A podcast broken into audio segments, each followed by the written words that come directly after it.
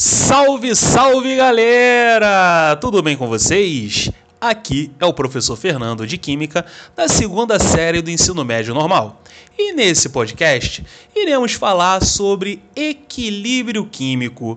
Quando a gente fala de equilíbrio, a gente fala numa balança, certo? É...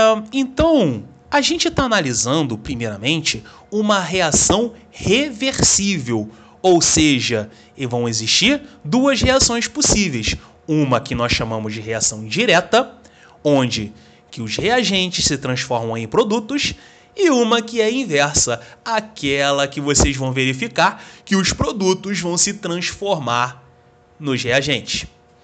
E para que ocorra de fato o equilíbrio químico, as velocidades tanto da etapa direta quanto da inversa têm que ser iguais. Então, esse equilíbrio vem de igualdade. Essa igualdade, a primeira condição para que exista o equilíbrio químico é que a condição principal é que essas velocidades, tanto da etapa direta quanto da etapa inversa, sejam iguais. Mas falando em condição de existência, vamos aqui verificar, né, as reais condições de existência do equilíbrio químico. Primeira delas, a reação sendo reversível, ou seja, reagentes dando origem a produtos e produtos se transformando dando origem a reagentes. E a outra que a gente acabou de falar, quando a velocidade da reação direta for igual à velocidade da reação inversa.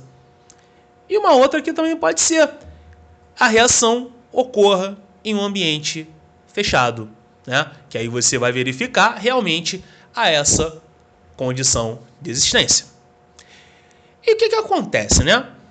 No equilíbrio químico, à medida que os reagentes eles vão se combinando, os produtos vão se formando.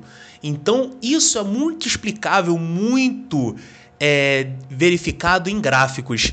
Então, quando os reagentes eles começam a ser consumidos, a concentração de reagentes vai diminuindo.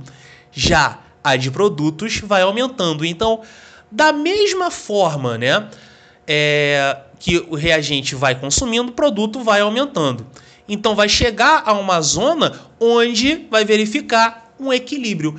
Esse equilíbrio, né, essa zona, essa existência do equilíbrio é quando tanto o reagente quanto a concentração de produto em relação ao tempo se permanecem constantes a partir daquele tempo.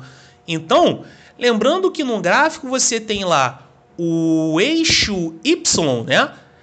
A concentração e o eixo X, o tempo. Então, quando começa a ficar constante, né?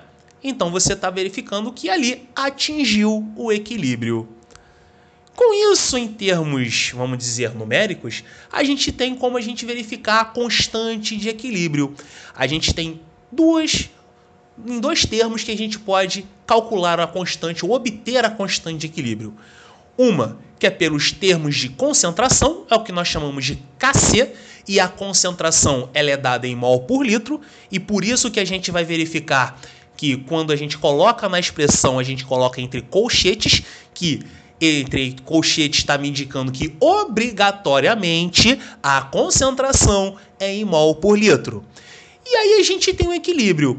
Então sempre a determinação da constante de equilíbrio, ela vai ser sempre produtos sobre reagentes.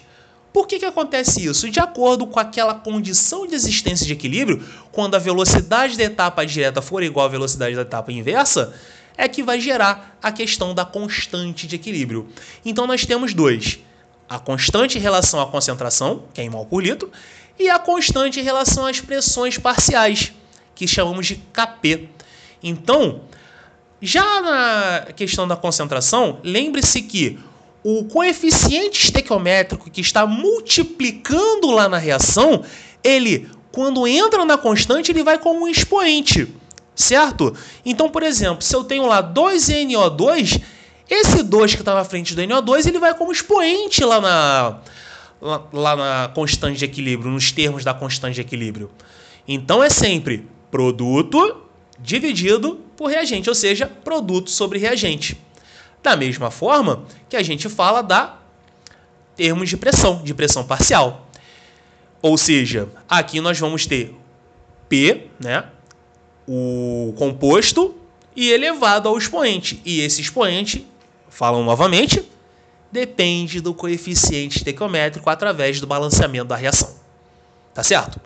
E uma última coisa para a gente fechar aqui é que na constante de equilíbrio em termos da concentração, quem participa da concentração presta atenção nos estados físicos, no estado aquoso e no estado gasoso.